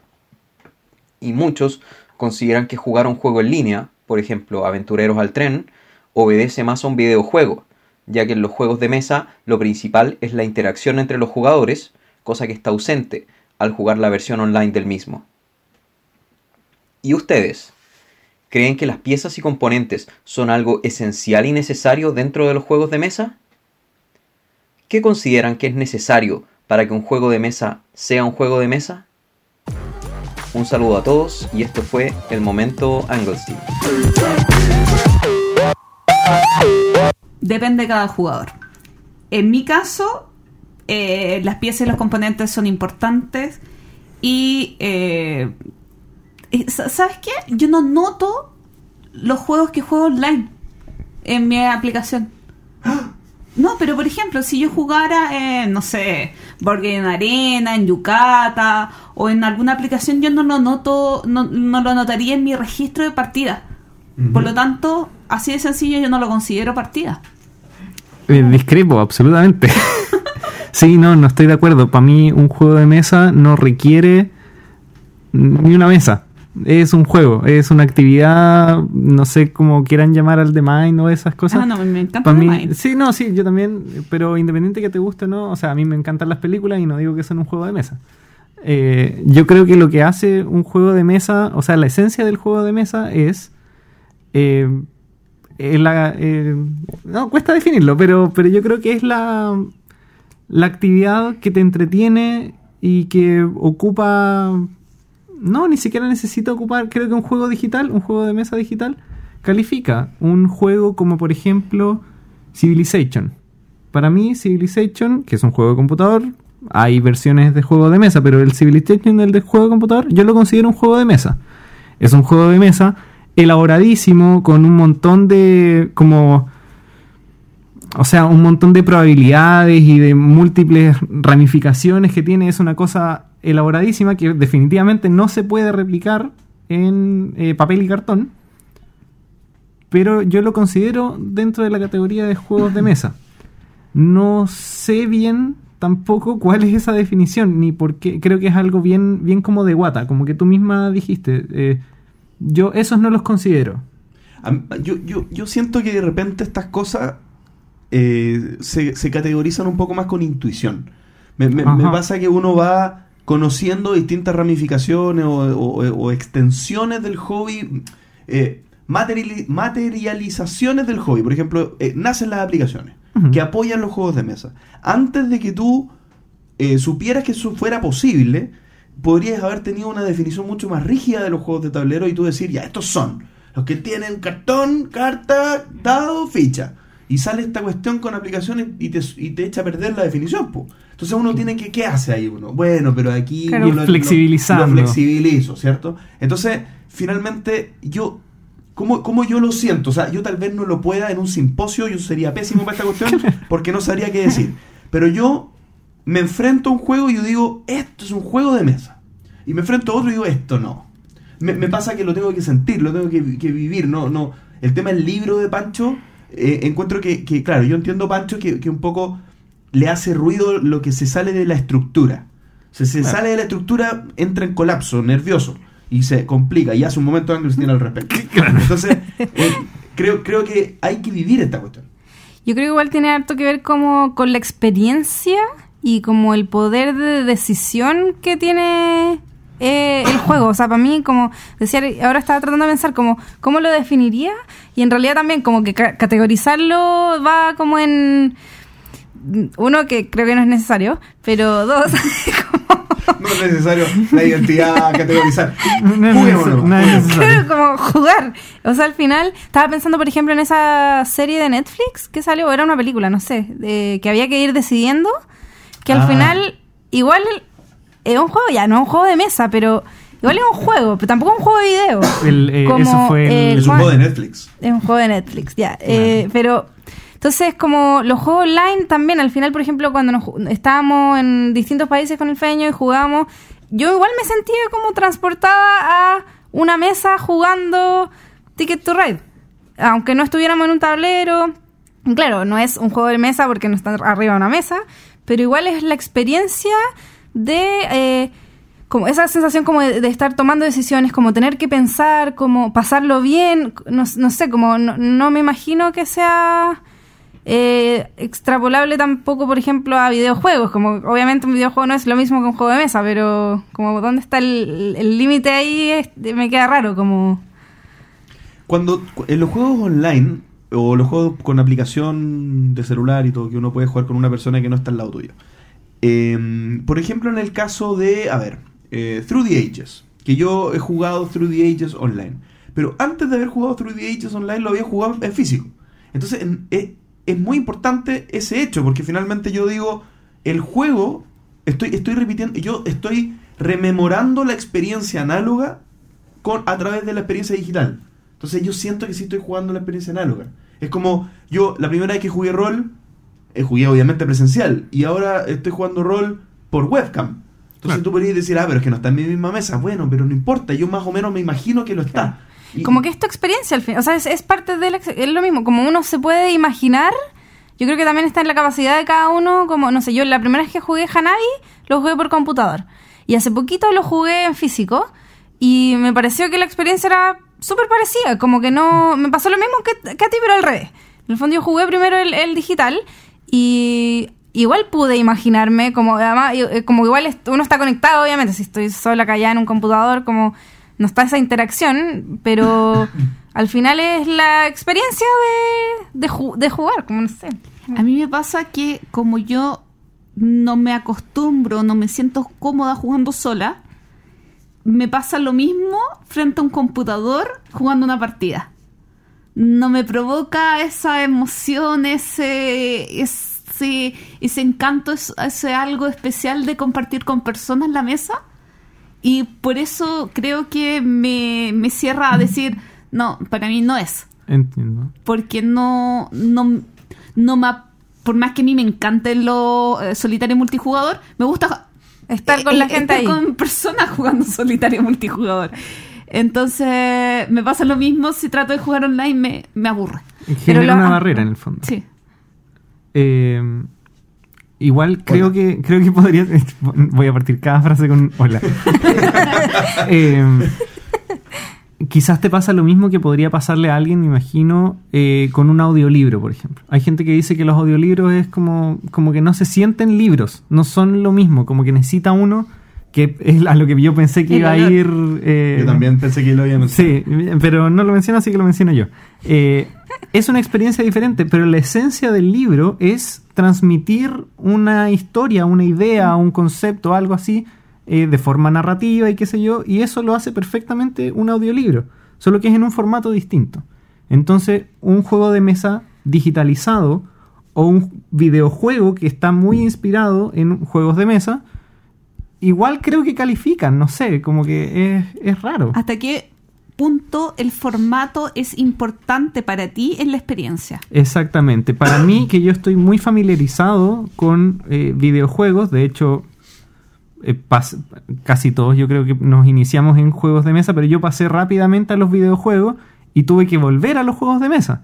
Entonces, para mí, el videojuego no es algo tan antinatural y no me, no me, no me desprendo tanto. Yo, si estoy jugando un juego de mesa digitalizado, siento que estoy jugando un juego de mesa, no, no, me, no me genera ruido, me puedo, puedo- puedo- la inmersión tiene efecto en mí en ese sentido. En ti quizás, Gloria, no, no tanto. Hay un tema relevante también que está en la necesidad por la cual uno recurre a ciertos formatos. Eh, voy, voy a decir un caso lógico, digamos que en la formación de un niño que, que necesita aprender a leer, obviamente el audiolibro no te sirve, ¿cierto? Es necesario el libro para aprender Claro. a leer. Entonces ahí el objetivo es otro, ¿bien? Entonces ahí yo podría decir el libro tiene que ser libro, no me sirve otro formato. En el caso del juego de mesa me pasó una situación similar con un compañero de oficina que lo, lo, lo acompañé a- entre juegos a comprar un juego para iniciarse como familia en los juegos de tablero, ¿bien? Él tiene un hijo de nueve años y una señora de más años que el hijo. ¿ya? Claro. Que No sé cuántos años tiene. Y, y resulta que eh, cuando estábamos conversando, yo, yo obviamente hi- hice de anfitrión ahí y le, y le estuve mostrando muchos juegos que yo eh, creía que eran eh, útiles para la experiencia que él quería generar y pasé por uno, no me acuerdo cuál. No, no me acuerdo cuál. Me parece que, que- que pasé por El Señor de los Anillos, El viaje por la Tierra Media porque es, para gente un poco más mayor que nueve años, pero eh, como es cooperativo se lo, se lo anduve recomendando porque eran fanáticos como familia del Señor de los Anillos, entonces me, me pareció, me pareció apropiado. Y, y estaba muy entusiasmado escuchándome hasta que le dije que era con una aplicación. Y él me dijo, ah, no, no, no, no, no, no va por ahí la cosa. Y, y yo, bueno, pero no importa porque la aplicación te va ayudando, te va guiando. Sí, pero yo tengo un problema con mi hijo, que quiero sacarlo de la tablet. Ah. Y, y no, y no, y necesito hacer eso. Entonces, si tú me pones la tablet, a lo más me sirve como transición. Porque empiezo a meterle cartón al lado de la tablet. Pero yo quiero sacarlo de la tablet. Me dijo, no me sirve. ¿Cuál otro hay? Entonces, ahí también pasa lo mismo. Entonces, Igual cumplía un propósito en el fondo. cumplía un propósito. Entonces, si yo le pregunto a José Roberto, que era esta persona, ¿qué es para ti un juego de mesa? Me va a decir, uno que no tengo una aplicación. Claro. Y para él va a ser así. ¿Cachai? Pueden seguir hablando. ¿eh? Era un tema. Y, que- no, y tiene harto sentido, porque por ejemplo en el, en el caso cuando estábamos en, en distintos lugares con Feño, onda, yo en Francia y Feño aquí, eh, había una necesidad pues, distinta, como no podíamos jugar juegos de tablero, como, o sea, como el juego del cartón ahí, igual de hecho, una vez lo hicimos con cámara, como que decía, mueve esa pieza para allá, Sí, no. ¿Y funcionó? más o menos, ¿Qué jugaron? Carcassonne era. ¿Y Sí, cómo un Horacio Lápiz? Ah, y tú le mostrabas la, pi- la pista que le salió. Esta, esta es la ficha que te salió. Y después La quiere- mostraba No, gírala. No, para el otro lado. No, gírala más allá. ¿Y dónde la Con ponía? Sí, Claro. Acostado. no, sí, ahí, no. Sí. Sí. no, duró poco y al final encontramos. Bueno, y así fue que encontramos estas plataformas donde uno puede jugar online. Y, Y a fue pesar de todo, todavía somos un matrimonio feliz. Superaron eso. Superamos esa etapa. Entonces, igual, claro, como que me, hace harto sentido que sea dependiendo de un propósito que uno categoriza o radicaliza más como el dónde está el límite. El minuto de JP. Que siempre me siento hablando en tercera persona cuando yo anuncio mi propio minuto. Es terrible, pero bueno. Mi minuto consta de las. eh, los roles nefastos que uno puede tomar cuando juega juegos de mesa. Por ejemplo, partiendo por el más leve de todos, el bluff. El bluff es un, es un rol nefasto en, su grado leve, digamos, en el sentido que uno está mintiendo. Bien, pero está permitido mentir. Incluso yo, yo, yo he visto que es eh, ni siquiera está contraindicado en los niños muy jóvenes enseñarles a blufear porque uno les enseña que está esto en un contexto de juego en el que, en el que eh, está permitido. Voy a ir a un extremo estúpido, eh, jugar al papá y a la mamá es mentir también porque no son ni papá ni mamá y están haciendo como que lo son. Entonces, el, el criterio es muy amplio en ese sentido. Pero vámonos un poquito más al extremo rudo de, de, de, estos roles, roles nefastos. La traición. Voy a pasar al tiro al otro eh, lado del espectro. Juego de Tronos es un juego de tronos. No, es un juego que tiene. eh, la tradición es una mecánica prácticamente, ¿sí? Está muy arraigada el juego, es parte esencial al punto que un juego de Juego de Tronos, el juego de tablero, sin tradición, como que le faltó algo, ¿cierto? El punto es que nadie se atreve, o, o- o- un poco el que traiciona está un poco sometido a una evaluación popular que, que ojalá no te pillen con, con ojalá no estén muy susceptibles porque puede ser complicado ¿ya? Eh, no sé si esto lo conté pero a mí en la universidad eh, hice un magíster hace poco lo conté en el capítulo bueno lo voy a repetir porque he aludido al, al capítulo Eh, me tocó hacer un ejercicio en el que yo era el vocero de un grupo y era un juego de negociación en el que el contexto era que cada, cada grupo era una tribu indígena que odiaba a la otra tribu indígena. Entonces te, te lo ponían como un punto de- del tema. Y yo cometí el error de personificar a este indio que odiaba al indio que tenía enfrente. Y esta persona, eh, y, y- y to- y los dos grupos mandaban un emisario a negociar. Y yo, esto me estoy pasando del minuto, pero es tan entretenido lo que estoy diciendo que ustedes escuchen nomás. Y yo iba como emisario y mandaron a la emisaria, digamos, del otro grupo. ¿Bien? Y nosotros teníamos que ponernos de acuerdo en qué era lo que nosotros íbamos a llegar a hacer a nuestro, a nuestro tema. Y nosotros poníamos una, en un papel lo que hacíamos, pero yo previamente lo acordaba con, con esta chica. Y si yo ponía que iba y la otra persona también iba, entonces los dos ganábamos poquito. Si yo no iba y la otra persona tampoco iba, los dos perdíamos todo. Pero si yo eh, iba y la otra persona no iba, entonces yo ganaba mucho y la otra persona perdía mucho. Bien, entonces teníamos que ponernos de acuerdo y confiar en lo que estábamos haciendo y después llegar a escribirlo. Obviamente, en la penúltima ronda yo la traicioné. Porque de eso se trataba la cuestión. Porque el juego terminaba en 10 rondas. No había nada a continuación. Solamente mi reputación en mi magíster, que era lo que no vi. Pero no había nada en el juego a continuación. Entonces, yo traicionando en la penúltima ronda ganaba mucho. De hecho, salimos primero en el ejercicio, en todo el curso. ¿Bien? Solo que, en el momento yo la miré a los ojos, le di la mano, le dije, yo te prometo que yo no te voy a traicionar. Pero era el indio, yo no era yo, era el indio, si yo estaba jugando. Y se armó un problema. La, la, la, la niña esta, que no escucha el podcast, yo creo, llegó a la sala después cuando se dio cuenta que la había traicionado y estaba roja, furiosa, y la tuvieron que parar porque de verdad me iba a pegar. Estaba muy, muy enojada. Ella, ella era ella, ella no era una india. Era ella, él, era ella. Y, y- yo nunca, pu- nunca pude explicar que yo estaba jugando. Nunca lo pude explicar. Me tuve que... Fue un tema para mí, porque me, me dio problema. O sea, este tema se- fue un tema en el magistro.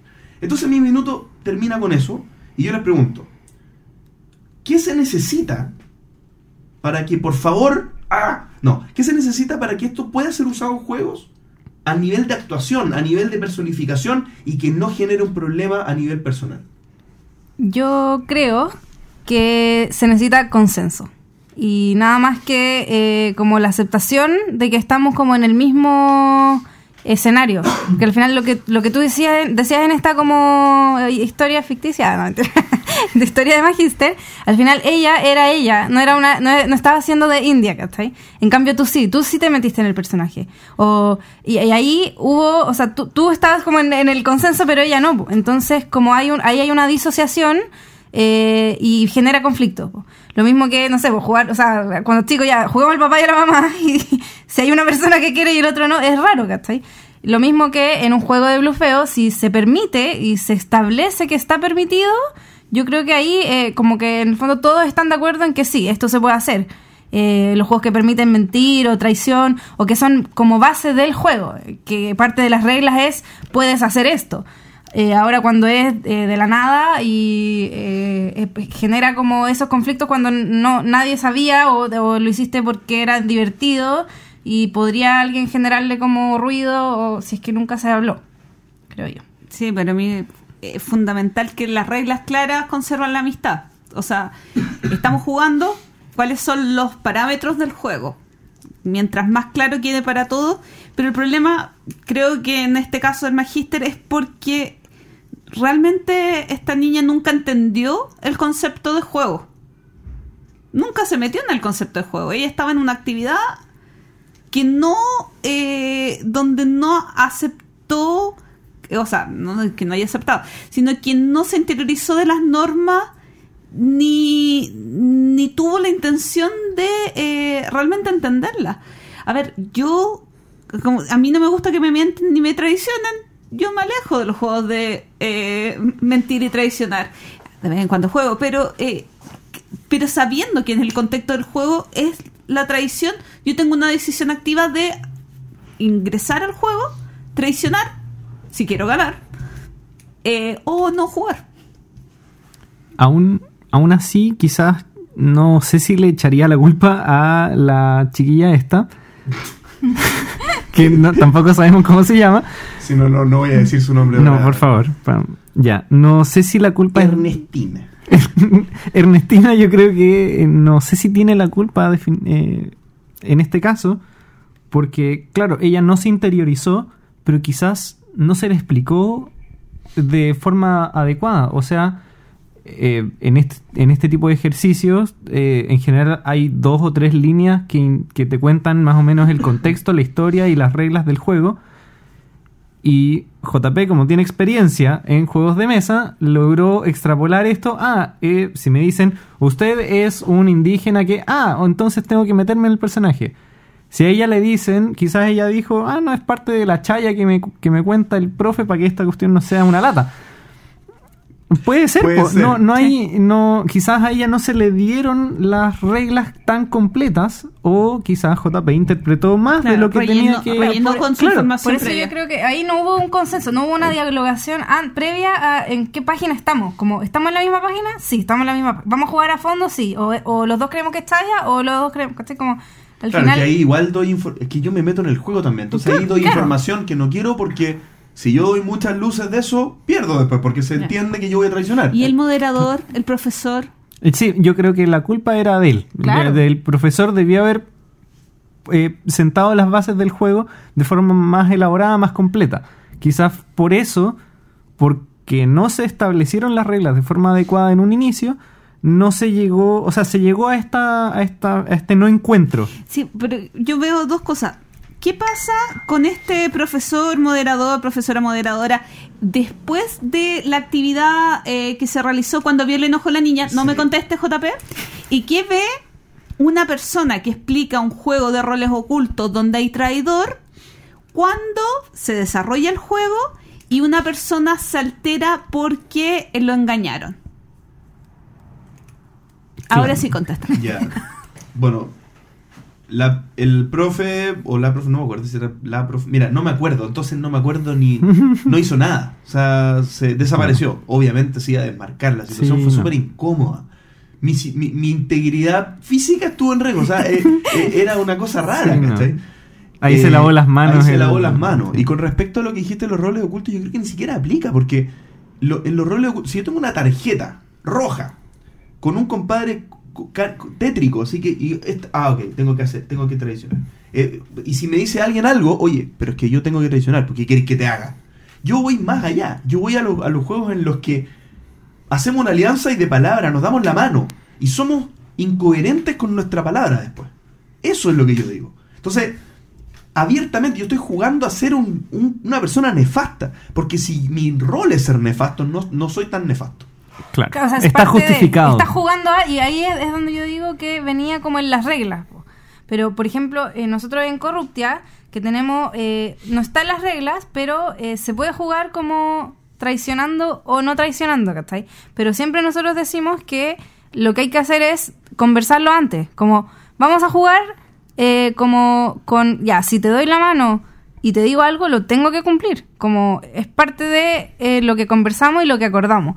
Yo- Si no, como, claro, igual quizás ahí se den luces de lo que va a pasar y podría ser más fome quizás para alguien que quiera traicionar, pero me parece que es lo que se debe hacer en, en pro de que sea una partida agradable para todos, porque al final pasa que hay, hay gente que en- en- en- eh, pensando en que, ah, que lo voy a hacer divertido o que yo voy a ganar, como que hace ese tipo de jugadas que al final no generan un ambiente agradable. Pero en este caso, tú eh, jugando Corruptia, tú sabes qué es lo que vas a ganar o perder si es que un, un trato no lo cumples. No, bueno, no, me refería, en realidad estaba pensando en la carta cuando te dicen Sí. tienes que votar eh, de Claro, no, las, cartas, las cartas de chantaje son específicas y, claro, tienen reglas, pero no, estamos hablando de, yo Ah. digo, voy a, te prometo que voy a votar que sí por este proyecto Ah. y voto que no. Eso nosotros decimos, si es que todos están de acuerdo en jugar de esa manera, eh, allá ustedes. Pero, Pero tiene que haber un tiene acuerdo. que estar conversado. Claro. Hay un juego clásico que es eh, Diplomacia, eh, que es como el ataque, pero versión pro, así como o, el- Risk. Una versión mucho más, mucho más dura, mucho más elaborada, en donde ese sí que es un juego rompe amistades. Como que de verdad ahí la gente se lo toma muy en serio, hay traiciones para todas partes, se hacen alianzas y la gente firma contratos, hace contratos así. Y esa es la regla. La regla es que si está escrito en un papel y tú firmaste, eh, vale. Y eso hay que cumplirlo. Pero cualquier cosa de palabra, no.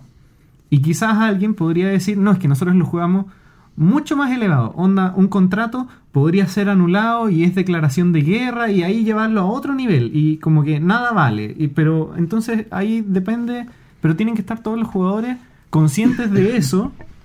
Y la otra parte que también, como contestando más la pregunta de qué se puede hacer, además de conversar y llegar todos a acuerdo, también es tener la madurez y jugar con gente que tiene la madurez de lograr hacer esa distinción, esa diferencia entre lo que están, lo que es juego y lo que es calidad humana o la, la realidad. Para terminar mi opinión, voy, voy con lo que dijo Feño ahora. Yo creo que este tipo de juego eh, no tiene, no vale ni la pena jugarlo con un grupo de, de personas que no están dispuestos a hacer eso. O sea, yo creo que por lo general son juegos que en sus, en sus solas mecánicas no, no sostienen la, la entretención que el juego podría ofrecer.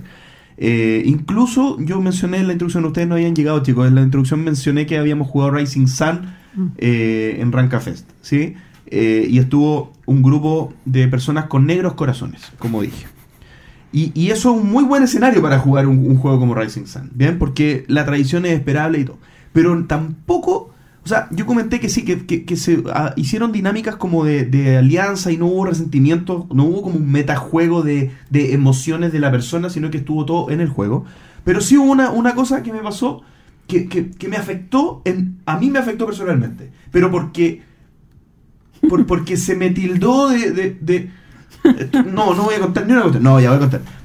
Le ofrecí, o sea, que habíamos quedado con- de acuerdo con el inmundo del Carlos para aliarnos en la siguiente ronda. Y como ya teníamos visto aliarnos en la siguiente ronda, todavía, todavía estábamos en, la fa- en, en el ataque de la ronda anterior. Entonces le dije, ya que nos aliamos para la segunda ronda, para la ronda que viene, manipulemos el resultado de este ataque. Porque nada dice en las reglas que no se puede poner de acuerdo en que, mira, yo te voy a dejar ganar esta provincia, pero tú déjame ganar la otra. No, en las reglas dice que no se pueden intercambiar Ronins ni oro. Pero nada dice sobre, si dice, incluso dice, la negociación no se puede hacer con intercambio. Por lo tanto, la otra Lo demás se puede. se puede, exactamente. Y no quiso. Y no quiso porque tenía un conflicto moral. No, Ah. ¿Pero por qué? Yo le dije, pero weón, oh, perdón. Pero ¿por qué, Carlos? ¿Por qué? Si este juego se trata de eso. No somos morales, somos japoneses, con monstruos. No, no, no, no Son hay, señores feudales No hay conflicto moral. No hay conflicto. El conflicto moral déjalo para tu vida personal, po, pero esta cuestión no es para tener conflicto moral. Claro, Por métete en el, en el papel Exacto. del señor feudal Exacto. que manipula y que, con, que, que hace acuerdos con otros señores feudales y yo sacrifico esto, pero tú me das esto, entonces ya estamos y solamente porque necesitaba su alianza no lo castigué con no haberme aliado, lo habría hecho para demostrarle que estaba equivocado, pero necesitaba aliarme más yo que él, así que lo tuve que hacer igual. Hola. Con esto damos fin. Bu- Ah, con esto damos fin. Sí, perdón, no era, no era hola. No, hola Eh, es para sí. empezar. Bueno, con esto damos fin entonces al capítulo número 69 del entreturno. Fue un capítulo muy minuteado, o 10 minuteado. y fue un agrado tenerlos chicos por segunda vez. Esperemos que pronto esto vuelva a ocurrir. Pero como es habitual, necesitamos sus palabras de cierre, que nos cuenten algún anuncio, alguna noticia, algún eh, saludo que quieran darnos.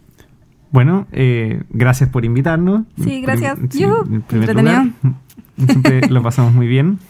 Eh, y anuncios, bueno, eh, somos autores de Corruptia y Corruptia ahora lo trae Fractal Juegos y llegó hace como dos semanas la segunda edición, la edición hecha por Fractal Juegos, ya está en casi todas las tiendas de Chile, de... Sí, me imagino, al menos de Santiago. Eh, y algunas Yo lo van... vi en Punta Arenas, así que Sí, llegó no, bien lejos. Ah, muy bien. En Entonces- librerías también. Claro, Librerías. librerías, tiendas de videojuegos incluso. Así que está eh, para toda la gente que vive en Chile, pueden conseguirlo por ahí. Me, me imagino que debe haber algunas tiendas que hagan despacho dentro de Latinoamérica, así que ahí podrían preguntar los amigos de fuera de Chile. Y sé que hay unas pocas copias que se van a España, que no sé cuándo llegarán esas, esas a esas todavía les falta, pero van a haber copias de Corruptia en España.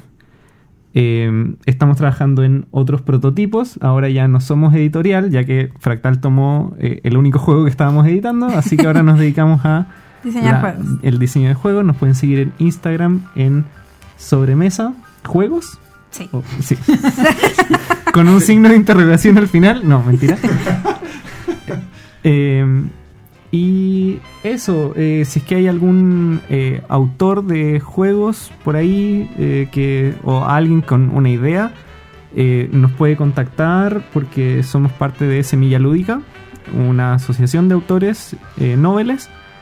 Y eh, eso, creo que...